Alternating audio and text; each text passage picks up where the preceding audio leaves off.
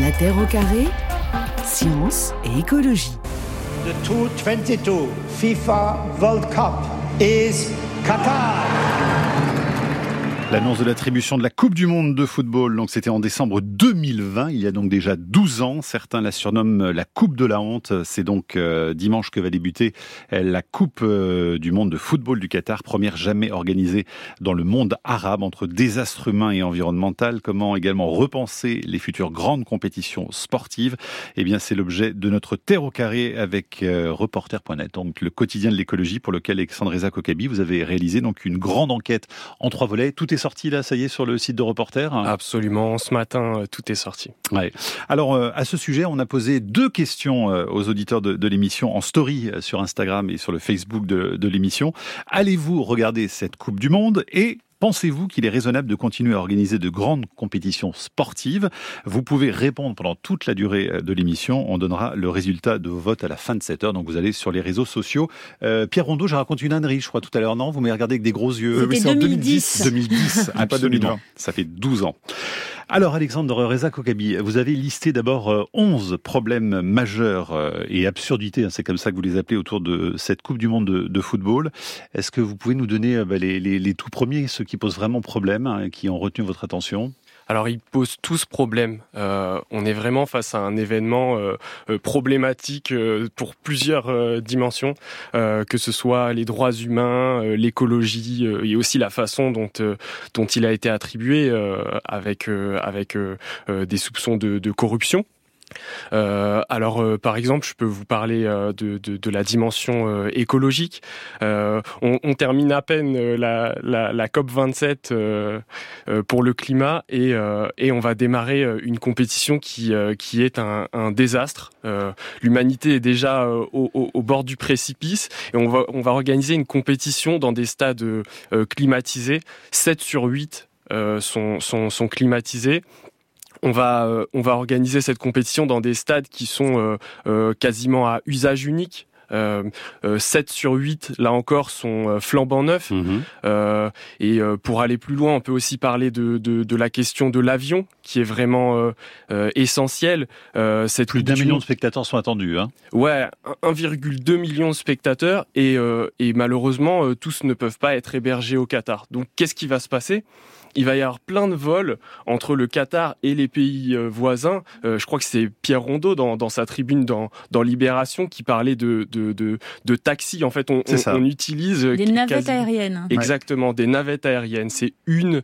Euh, il y en aura presque combien? 200 par jour, c'est ça Il y aura un décollage et un atterrissage tous les 10 minutes. Il y aura 1,2 million de personnes présentes pour le mondial, mais le Qatar n'a que, à l'heure actuelle, 90 000 lits hôteliers. Hmm. Donc il y en aura plus d'un million qui logeront dans des pays étrangers. Voilà, donc on imagine déjà l'empreinte carbone avec la climatisation, les stades à usage unique, donc du béton bah, presque pour rien une fois que la compétition sera terminée, et puis tous les vols euh, des supporters en particulier qui pèsent très très lourd justement euh, dans l'empreinte. Et puis bien sûr le volet humain parce qu'il est absolument dramatique euh, et il faut parler de ces milliers de morts d'ouvriers donc depuis les débuts des travaux en 2010 quoi quasiment des milliers de morts et, euh, au-delà des, morts, euh, c'est aussi euh, des, personnes qui travaillent dans des conditions infernales de, chaleur, avec des cadences infernales. Oui, ce, ce volet-là, il est, il est essentiel. Ouais, Pierre Rondeau, je crois que c'est le Guardian qui a essayé d'estimer le nombre de morts. Il ils a essayé. Ils étaient à 6500 personnes. Il est à 6500, hein. mais ce chiffre est à relativiser puisque la méthodologie du Guardian, elle est simple. Ils ont récupéré les listings des travailleurs étrangers et ils ont comparé qui était vivant et qui était mort par mhm. rapport aux listings récupérés. Sauf qu'ils n'ont réussi à récupérer que les listings des pays asiatiques. Népal, Pakistan, Sri Lanka, Philippines. Mais tous les pays africains, ils n'ont pas, ils ont pas accédé aux listings. Ce qui fait qu'on on est à 6500 selon l'enquête du Guardian, sur les listings des pays asiatiques. Mais il manque les pays africains et on pourrait très certainement être à 8000, 9000, 10 000. On n'en sait rien en fait finalement. Les 6500, c'est à minima avec donc de gros problèmes du droit du travail et de la répression évidemment des personnes LGBT+ hein, dans, dans ce pays. Donc tout ça, ça fait beaucoup de problèmes évidemment. Euh, Carole Gomez, c'est la première fois qu'une compétition sportive cristallise autant de réticences. Il y a des précédents dans l'histoire ou pas?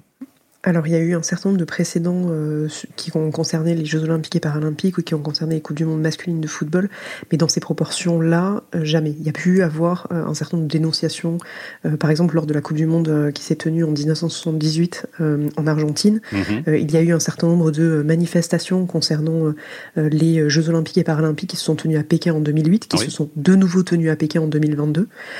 pareil avec la Russie, avec Sochi les Jeux Olympiques et Paralympiques de 2014 ou la Coupe du Monde masculine de 2018, mais cette, à mon sens, cette compétition-là, cette organisation-là cristallise vraiment euh, toutes les critiques, euh, et vous l'avez très bien dit en introduction, avec les divers volets euh, sur lesquels le, le, comportement du Qatar a, Mm. interroge, ou plutôt la façon d'envisager de, de, d'envisager cette, cette compétition sportive interroge au regard des enjeux climatiques, au regard des enjeux des droits humains, et aussi, et ça a été noté par, par Alexandre, le, le contexte de d'attribution qui est encore sous le coup d'enquête euh, et Ouais. qui fait l'objet de, de, différents, euh, de différentes investigations de la part de différents euh, euh, justices américaines, suisses ou françaises par exemple. Autour de la corruption, hein, évidemment, Exactement. et, et beaucoup de, de politiciens qui auraient été mêlés évidemment à tout ça. Euh, les enquêtes sont en cours.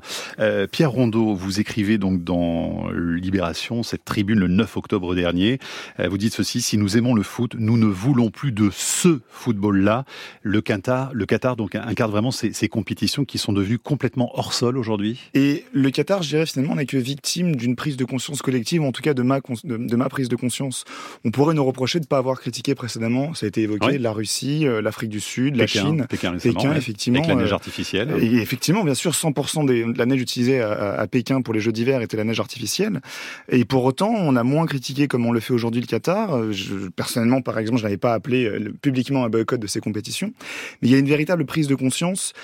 Je vais pas, je parle pour moi et en tant que personne. Je ne sais pas si aux yeux de, de- de tous les citoyens européens occidentaux c'est le cas, mais en tout cas moi j'ai le sentiment personnellement qu'il y a un avant et un après 2022.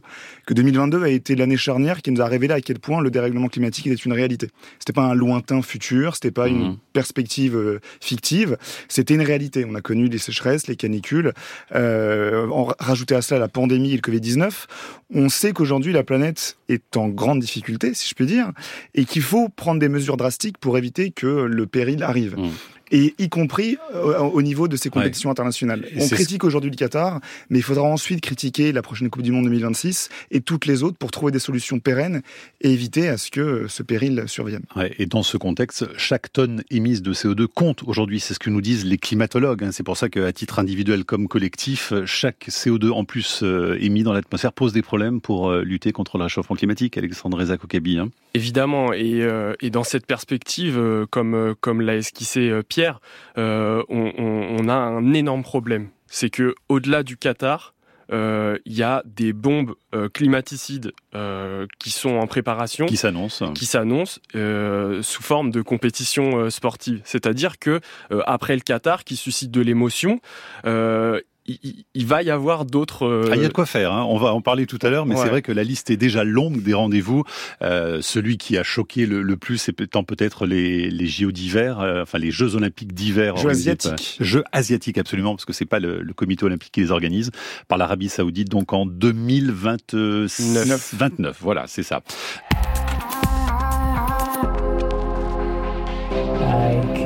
Quand je suis arrivé ici, je pesais 60 kilos.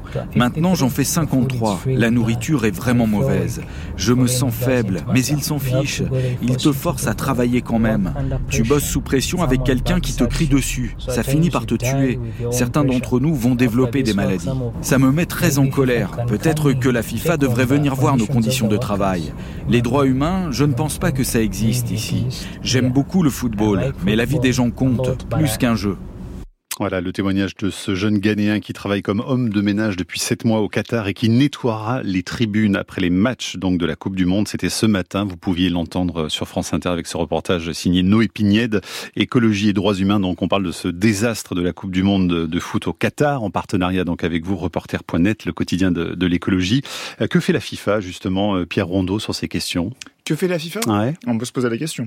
Déjà, elle a, elle a, elle a, elle a, elle a désigné le, le Qatar. On, voilà, on l'a dit. Euh, avec quelques soupçons de corruption et de malversation à ce niveau-là et de choix politiques.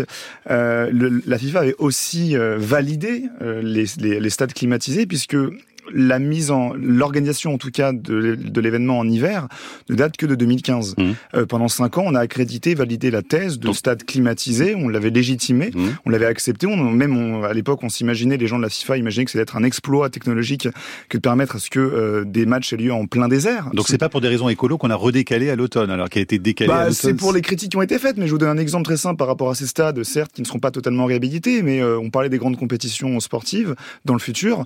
En juin 2020 le Qatar va organiser la Coupe d'Asie en juin sous 45 degrés dans les, dans les stades qui ont été faits pour le mondial, mais la climatisation sera mmh. allumée. Là aujourd'hui, on dit voilà, rassurez-vous, la, la, la, clim sera éteinte. Sauf que les stades seront là et ils ont été validés et accrédités par la FIFA. La FIFA a donné finalement euh, cette, euh, cette autorisation, cette crédibilité à cette construction. Alexandre Zakokabi, pour rebondir là-dessus. Oui, mais c'est ce qui est assez euh, ce qui est assez dingue, c'est que la FIFA aujourd'hui euh, essaye de, de, de, de siffler euh, euh, la trêve de la trêve de polémique. Euh, la FIFA a envoyé un, un, courrier aux 32 nations qui vont participer à la Coupe du Monde, leur demandant de se concentrer sur sur le sport. Donc en fait, c'est un peu d'un mm. côté la maison brûle, mais s'il vous plaît, regardez le terrain de foot tant que tant que le ballon roule encore. Carole Gomez, dans un pays comme le Qatar, candidat donc à la Coupe du Monde, mais aussi pour l'Arabie Saoudite, c'est quoi finalement les, les enjeux pour ces pays-là et les stratégies qui se cachent derrière?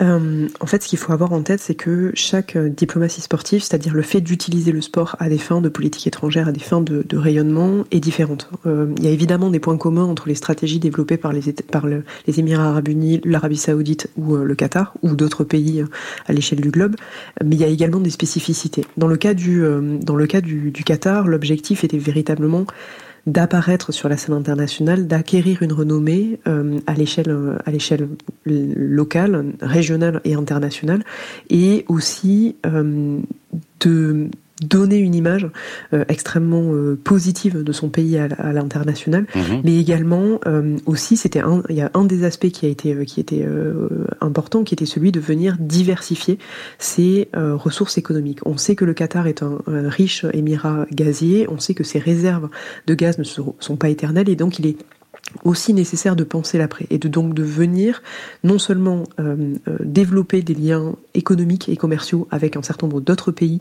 euh, à l'échelle du monde, mais aussi pour investir dans différents euh, dans différents autres domaines que celui de l'énergie. Et le domaine du sport a été considéré comme étant un domaine particulièrement propice, opportun mmh. pour justement faire ces investissements là. Mmh. C'est ce qu'il faut aussi avoir en tête avec cette cette cette Coupe du Monde, c'est que elle est, vous l'avez dit, euh, l'attribution a eu lieu en décembre 2010. En réalité, ce, début de réflexion de, de, de, stratégie et de diplomatie sportive intervient au tournant des années 90 et véritablement s'accélère pendant toutes les années 2000 et dont cette Coupe du Monde qui arrive 12 ans après est un peu le, le paroxysme est un peu le point, euh, le highlight euh, de, de, cette, de cette stratégie. Ce qui, va, ce qui sera vraiment intéressant, c'est de savoir comment est-ce que cette stratégie va continuer à, à, à se pour, enfin, va se poursuivre ou non, mm. de quelle manière. Pierre a, a justement rappelé qu'il y allait euh, avoir la, la, compétition, la Coupe d'Asie des Nations qui aura lieu l'été prochain, euh, en juin 2023, euh, sur, le, sur le territoire du Qatar. Et on sait aussi que l'un des objectifs de Doha est d'accueillir dans un avenir euh, plus ou moins lointain, les Jeux Olympiques et Paralympiques. On sait qu'ils avaient déposé des candidatures euh, de mémoire en 2016 et en 2020 qui avaient été euh, mm. éliminées. on sait aussi qu'ils avaient déposé une candidature pour 2032 qui a finalement été attribuée à Brisbane. Et donc on peut imaginer qu'il y a, il va y avoir cette, cette volonté de continuer à se, à s'investir sur ce, sur ce sujet.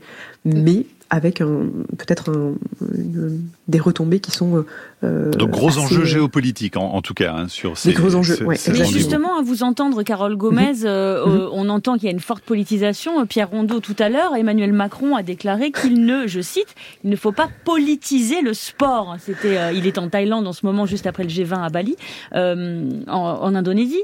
Qu'est-ce que vous pensez quand vous entendez le président de la République française dire il ne faut pas politiser le sport? J'en rigole. Hein, c'est comme le premier qui a appelé rappeler est-ce qu'Mbappé reste en France ou qui s'affiche avec Mbappé dans des vidéos sur YouTube à faire de la communication politique.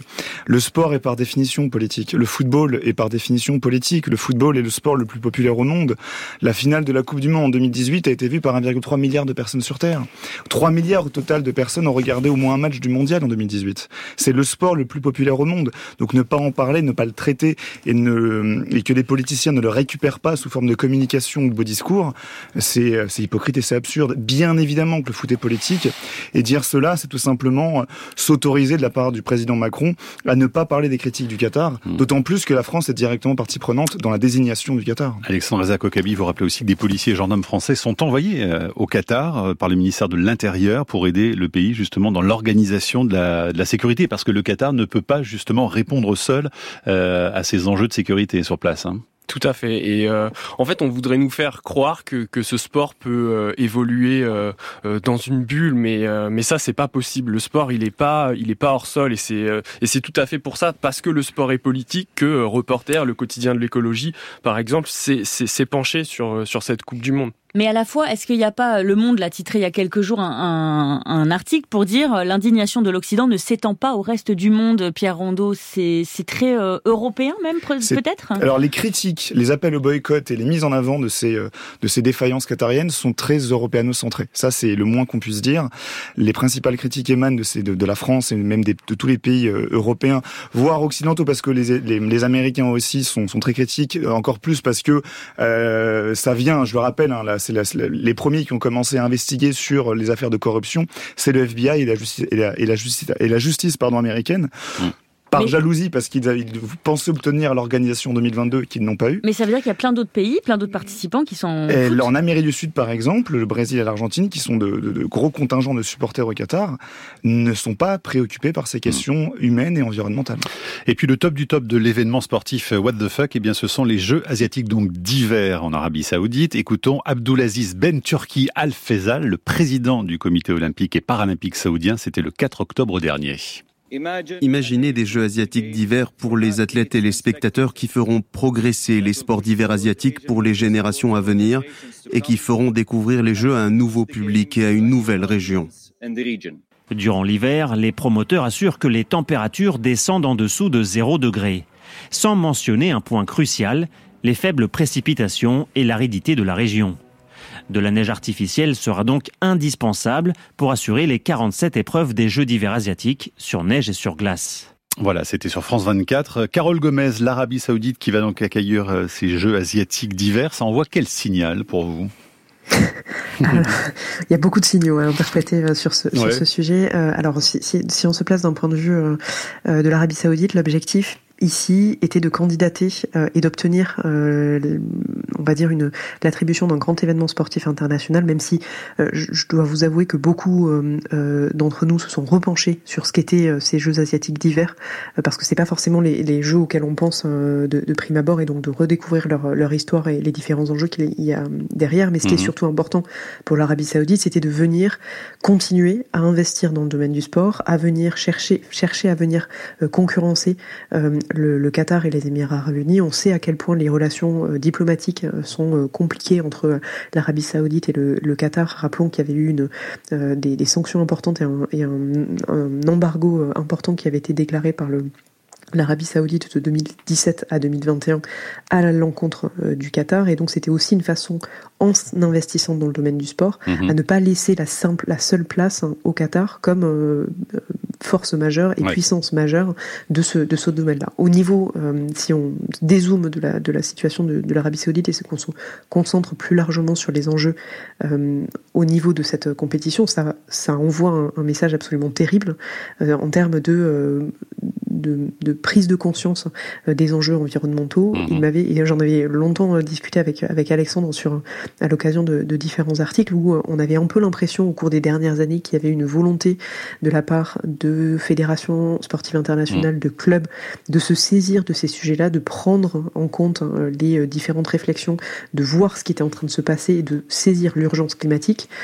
Bah là, force est de constater que euh, le message a pas vraiment été entendu euh, et que il va y, et que tout n'a pas encore été parfaitement compris. il y a mille raisons qui peuvent expliquer cette euh, cette désignation, mais là encore, ça montre qu'il y a encore une vraie un vrai décalage euh, immense entre la façon dont fonctionnent ces fédérations euh, et ces organisations qui attribuent des grands événements sportifs internationaux et les réalités qui peuvent se trouver au quotidien.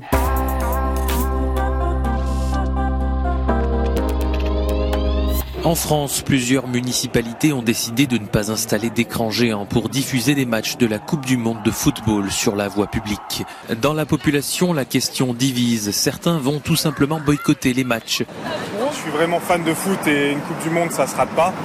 Mais euh, j'avoue qu'avec la polémique qui enfle, euh, parfois je me pose des questions. C'est quand même un événement où euh, les gens doivent pouvoir vivre le mondial. C'est tous les quatre ans. De base, je m'intéresse pas au foot, donc je vais encore moins regarder le foot où il y a eu des milliers d'ouvriers qui sont morts. Parce que même moi qui suis vraiment foot, je regarderai pas cette année. Pour des raisons écologiques et des droits de l'homme, euh, je suis contre le, la Coupe du Monde au Qatar.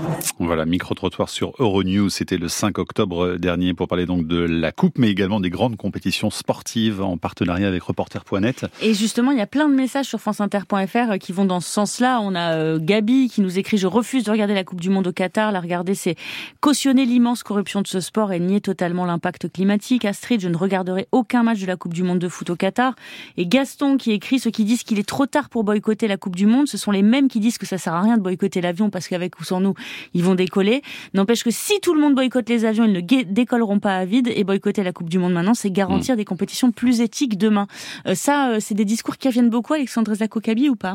Oui, oui, ça revient beaucoup et euh, c'est vrai qu'au cours de, de, cette enquête, on voit que le boycott est, est, est un horizon est un horizon intéressant, le boycott citoyen parce que euh, une grande partie des revenus de, de, de, grandes instances internationales sportives comme la FIFA dépend aussi des droits télé. Donc c'est vrai que s'il y avait ça fait pas d'audience, s'il y avait une désertion euh, massive des postes de télé, c'est vrai que, que, que, que, ça taperait fort au portefeuille. Après, euh, ouais, je sais pas à quel point ce sera suivi. Est-ce que sur l'image du Qatar, ça peut poser un problème sur les, les financements qu'ils peuvent engranger euh, et qu'ils attendent évidemment en nombre? Ça, je. Est-ce qu'on peut déjà estimer euh, l'impact que ça peut avoir, Pierre Rondeau Le Qatar n'a pas, et, Carole Gomez pourra le confirmer, mais le Qatar n'a pas un objectif pécunier de court terme. Ils, ils font pas un mondial pour espérer avoir des retombées économiques. Ils, le font pour des questions de name branding, de nation branding, de, de, de, soft power. Donc là, on sait déjà que ça a coûté plus de 200 milliards de dollars cette compétition, qui est 200 fois plus que le mondial en 98 en France, par exemple. Donc eux, leur simple intérêt, c'est la renommée, c'est la notoriété, c'est la puissance symbolique, mm. mais absolument pas les retombées économiques. La FIFA, par rapport rapport au boycott par exemple. En 2018, les droits TV, c'était 2,5 milliards de dollars récupérés via l'audience, via l'audimat des chaînes de télévision nationales. Effectivement, si demain, euh, alors je précise que les droits ont déjà été payés. Donc quand bien même vous n'allumez pas votre télévision, la FIFA aura quand même l'argent du mondial et des droits TV. C'est plus pour la période 2022-2026. C'est pour l'avenir en fait le boycott. Là ici, quoi qu'il arrive en termes de pragmatisme, effectivement, l'argent sera déjà là puisque l'argent a déjà été versé. Allez, je passe la parole à Carole Gomez et puis ensuite je donne les résultats de ce petit sondage qu'on a fait sur les réseaux sociaux de la Terre au carré. Euh, le boycott, c'est efficace selon vous ou pas, euh, Carole Gomez alors, euh, en fait, ce qui va, ce qui va être, c'est d'une part très compliqué de répondre à cette question, et d'autre part, ce qui va vraiment être important, c'est de savoir quels sont les objectifs que l'on veut faire. De quoi est-ce que, quels vont être les éléments qui vont nous pousser à boycotter ou non. Là, si l'objectif est de faire changer euh, la euh, législation euh, au Qatar, je suis pas certaine que le boycott soit la meilleure mhm. solution. Et c'est d'ailleurs exactement la position d'un certain nombre d'ONG qui considèrent au contraire qu'il faut y aller, qu'il faut être présent sur place, qu'il faut que avoir des journalistes qui témoignent sur place de la mhm. réalité des différents éléments pour permettre d'avoir une on va dire, un levier d'action, euh, une, façon de pouvoir contraindre le Qatar à faire évoluer un certain nombre de, euh, de, ces législations. Et d'ailleurs, ce qui est intéressant avec ce sujet, c'est justement, si euh, la question du, du, boycott peut être complètement écartée euh, dans certains cas, là la question euh, a été, il est intéressant de noter que le Qatar est particulièrement sensible aux différentes aux différents reproches et aux différentes remarques qui ont été faites depuis un certain nombre d'années sur la question des droits humains, sur la mmh. question des droits des travailleurs et a pu, sur certains aspects, connaître un certain nombre de connaître un certain nombre de, progrès. Par exemple, l'installation, l'ouverture d'un bureau de, de l'organisation internationale du travail à Doha, qui était refusée depuis des années, qui a finalement été acté mm. sur, sur ces, sur ces éléments-là. Et précisément parce que, et comme le disait Pierre Rondeau, l'objectif du Qatar est d'arriver à jouer sur une à, de, donner une image positive et à organiser cette Coupe du Monde pour des raisons d'image. Et donc, à ce titre, on, les ONG l'ont bien compris, l'objectif étant de euh, venir récupérer, euh, euh, de, venir plaider le maximum de choses pour justement faire avancer le, plus possible mmh. un certain nombre de causes. La vraie question qui va se poser, c'est de savoir qu'est-ce qui va se faire, qu'est-ce qui va se passer le lendemain de la pas tout d'accord avec vous La seule différence dans le pragmatisme ou l'utilité d'un boycott, c'est pas directement le Qatar. Et, ce qu'on incrimine aujourd'hui, c'est la FIFA. Et boycotter, c'est pas pour faire entendre raison ou faire changer le Qatar. Boycotter, c'est aussi pour rappeler un changement du côté des instances, des fédérations, de la FIFA. pas que du football, hein, d'ailleurs. C'est pas que. Le football, voilà, c'est le hmm. CIO, c'est l'UFA, c'est toutes les grandes instances, c'est toutes les grandes fédérations. Hmm. Mais le Qatar, voilà, on en parle aujourd'hui, mais effectivement, c'est plus d'un aspect plus global pour toutes les grandes compétitions sportives. Cela dit, il y a déjà des choses qui bougent parce que le CIO, donc le, Comité olympique international, a semble-t-il déjà beaucoup de mal à trouver des villes candidates, euh, Alexandre Rezako-Kabi. Hein Absolument, il y a tout un, mouvement de contestation. Euh, après, euh, je ne sais pas si on en est encore arrivé au moment où le CIO a, vraiment remis en, profondeur en question son modèle. Et, c'est là où, pour moi, il y a encore un, un énorme problème on a parlé euh, de l'Arabie Saoudite, euh, on a parlé de la Coupe du Monde 2026 qui va se disputer sur euh, mhm. sur trois pays, mais en France, les JO 2024, c'est 13,4 millions de, spectateurs, c'est des destructions. je pense au jardin d'Aubervilliers, je pense à Taverny, à la construction d'une piscine, de, ouais, d'une piscine olympique qui va mhm. qui sur les jardins. Voilà, ouais, c'est des jardins et, euh, et à Elancourt euh, des pistes de VTT là euh, mm. qui, qui, qui, entraînent des, des, des, de la destruction d'arbres en fait. Donc on peut aussi balayer devant notre porte, Pierre Rondeau, hein, parce que les grandes compétitions qui arrivent aussi en France vont poser des problèmes. Alors, la seule différence étant peut-être que pour les, les JO de Paris, il y a beaucoup de réhabilitation de choses déjà existantes. Là, je vous hein. cite la communication officielle. Je ne sais pas ce qu'il en sera le jour de l'événement et si effectivement on sera neutralité carbone ou pas, mais ce qui est annoncé, c'est que 95% des infrastructures sont construites, elles sont déjà là. Roland Garros, pas le, Parc des, Princes, Parc des Princes, le Stade Jean-Bouin, et tout ce qui sera construit, le village olympique, le bassin aquatique et le, le, le, le Media Center, ils seront tous réhabilités en logements et logements sociaux. Donc il n'y aura pas de perte, il n'y aura pas ce qu'on appelle des, des éléphants mm. blancs et des abandons comme on a vu à Athènes ou à Pékin. Les éléphants blancs, c'est les stades qui ne servent plus à rien une fois que la compétition est passée. On peut voir à Athènes ou à Pékin des, des, stades rouillés euh, après l'événement. Est-ce qu'on s'inquiète par rapport au Qatar, par exemple? Donc là, ils annoncent que ça sera réhabilité. Maintenant, effectivement, on a des destructions de terres, de jardins, de pour des constructions qui, voilà, euh, à l'heure où toutes les émissions carbone comptent, mm. est-ce que c'est vraiment essentiel de maintenir des compétitions gigantesques? Alors, il y a des pistes hein, quand même pour essayer justement d'améliorer les choses. D'abord, je vous donne la réponse à notre sondage à la question allez-vous, euh, amis auditeurs de la Terre au carré, regarder cette Coupe du Monde? 3% disent oui, donc c'est très Attention, ce sont les auditeurs, de la Terre au carré. La, terre au carré. la Terre au carré. Non, 65% vont boycotter et 32% je n'aurais pas regardé de toute façon. Donc nos auditeurs n'aiment pas beaucoup le foot visiblement. Et puis à la deuxième question, seconde question, est-il raisonnable de continuer d'organiser des grandes compétitions sportives internationales? 24% disent oui, 76% disent, non. Est-ce que c'est représentatif de ce que penseraient les Français si on allait les interviewer dans la rue? Voilà, en tout cas, ça donne une tendance euh, pour nos auditeurs, euh, Alexandre Zakokavi. Oui, clairement, euh, ça donne une tendance.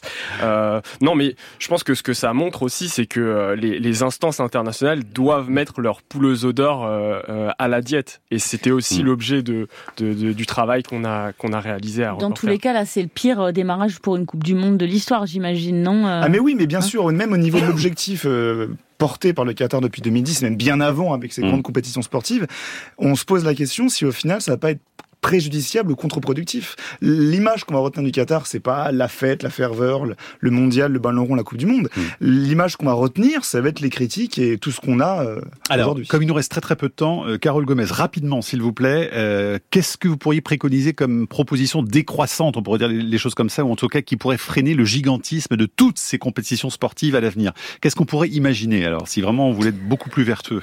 Si on voulait être beaucoup plus hein. vertueux, il faut ouais, euh, bah, revoir le cahier des charges des différents euh, grands événements sportifs internationaux et potentiellement, euh, là on est dans une inflation du nombre de compétitions. on le voit, il y a de plus en plus de compétitions qui sont lancées au niveau continental, au niveau international. Bah, il faudrait tout simplement déjà commencer à arrêter d'en créer de nouvelles mhm. pour se concentrer sur les essentiels. Alors ce qui voudrait dire qu'on reviendrait à supprimer des compétitions, mais au regard de la situation et au regard des enjeux qui sont, qui sont mobilisés, je pense que c'est quelque chose qui va devoir s'imposer. Supprimer des compétitions. Oui, mais alors pour reprendre ce que disait Perrine Lafont tout à l'heure, pourquoi on supprimerait des, des compétitions alors que des businessmen prennent l'avion tous les deux jours, alors qu'il y a des importations de produits, de voitures du bout du monde, etc. elle me l'a dit aussi, je l'ai pas mis, mais elle le disait. Enfin, il y a un moment, il y a une forme d'injustice aussi. Bah, c'est toute la question de, de l'environnement. C'est toute la question de la portée politique de l'action environnementale. C'est face à ce péril qui guette et qui vient et qui arrive, il faudra, je pense, prendre des décisions qui pourraient être mm. contre-intuitives ou contre-productives pour notre propre utilité. Edwige sur franceinter.fr demande si on pourrait pas organiser, par exemple, les Jeux Olympiques toujours au même endroit avec une organisation euh, commune, mais euh, à la charge de, de différents pays. Alexandre Zakokabi, ça pourrait être une idée? Oui, ça fait partie des, des idées intéressantes. Il y a aussi euh, le fait de synchroniser les compétitions féminines et masculines, par exemple. Enfin, il y a tout un horizon enthousiasmant de, de, de solutions qu'on pourrait trouver. Ce qui est sûr, c'est que là, on est au bord du précipice et qu'il faut aller vers le moins. Une proposition qui avait été faite, par exemple, c'était de, de, de, rendre à Athènes, ville historique, euh, euh ville par nature olympique, rendre à Athènes l'organisation de vitam aeternam des Jeux Olympiques. Ah carrément. Mais est-ce que les habitants ben oui, seraient contents que après voilà toute la question de savoir, mais ça résout pas le problème de l'avion. Euh, il faudrait de toute façon aller à Athènes mais à, minima, à minima. Alors après, si on veut vraiment aller beaucoup plus loin, c'est vraiment la question de la légitimité et de l'utilité des grandes compétitions sportives. Est-ce qu'on mmh. a encore besoin, en l'état actuel des choses, de ces compétitions pour l'avenir de la planète? Ouais, Donc il faut en supprimer certaines. Je pense qu'il faut sortir en tout cas du gigantisme la Coupe du Monde 2026, il faudra encore en parler parce que c'est pas fini après le Qatar. C'est 48 nations sur un continent entier. Hmm. Donc en termes de gabegie environnemental, on va, on, est là. Alors il faut aussi peut-être préciser qu'on a tapé sur les grandes compétitions, hein, euh, pas sur le sport amateur, parce qu'il faut pas mettre tous les œufs non plus dans, le même panier, Alexandre Zakokabi, parce qu'il y a quand même un sport amateur à défendre hein, dans toute cette histoire. Et je pense qu'il y a plein de fans de football en particulier euh, qui euh, ont un vrai dilemme en ce moment avec ce qui se passe. Hein. Bien sûr, le, problème n'est pas le sport en soi. C'est vraiment c'est toute la question de la lutte contre le changement climatique. C'est sur qui on fait porter euh, euh, les, les, plus gros efforts. Et là, quand on tape sur les grandes compétitions internationales, on tape sur le, le, le sommet de l'iceberg et sur euh, les, les, les, les, grandes messes qui sont les plus problématiques mhm. aujourd'hui. Ouais, c'est pas un mouvement de personnes qui n'aiment pas le sport, hein, Pierre Rondeau, il faut quand même le ah. dire, parce que vous faites partie des gens qui aiment le sport et le football. Mais... On a Eric Cantona aussi, qui est un ancien sportif de haut niveau, qui, qui, qui, qui, refuse ce mondial. Donc c'est pas un mouvement uniquement de la part, de, de façon très caricaturale, des, des auditeurs de France Inter qui ne regardent jamais le football. C'est tout le monde a conscience aussi aujourd'hui qu'il faut changer. Alors certes, on parle de ceux qui prennent l'avion tous les jours, on parle des euh, de secteurs économiques qui sont bien plus destructeurs d'un point de vue environnemental que le sport, mais tout le monde doit faire sa part mmh. et qu'aujourd'hui, chaque tonne émise de CO2 compte et il faut réfléchir là-dessus sur leur crédibilité, leur légitimité et leur utilité. Carole Gomez, vous allez regarder le, la compétition ou pas? Vous êtes la seule à qui je n'ai pas posé la question d'ailleurs tout à l'heure. Hein allô, allô oui, pardon, je vous ai, je vous ai, je vous ai On vous a retrouvé. Est-ce que vous allez regarder le Qatar ou pas? Euh, c'est une grande question, mais je suis encore pas complètement décidée. Euh, vous avez jusqu'à dimanche hein, pour vous décider d'allumer la télé ou pas. je, suis plutôt à la dernière minute, euh, je ne vais vous cacher. Merci beaucoup, on se quitte euh, là-dessus. Je signale donc ces trois articles dans Reporter. Hein, c'est sorti aujourd'hui, la Coupe du Monde en 11 absurdités, les trois pistes pour stopper le désastre et puis l'overdose de compétition climaticide. C'est tout ça, ces articles que vous signez, Alexandre Reza Kokabi. Absolument. Merci beaucoup, merci d'être venu. Pierre Rondeau, on rappelle le titre de ce livre auquel vous avez participé. Le Grand Foutoir. Voilà, c'est un très bon titre, je le Allez, à bientôt. La Terre au carré est un podcast France Inter.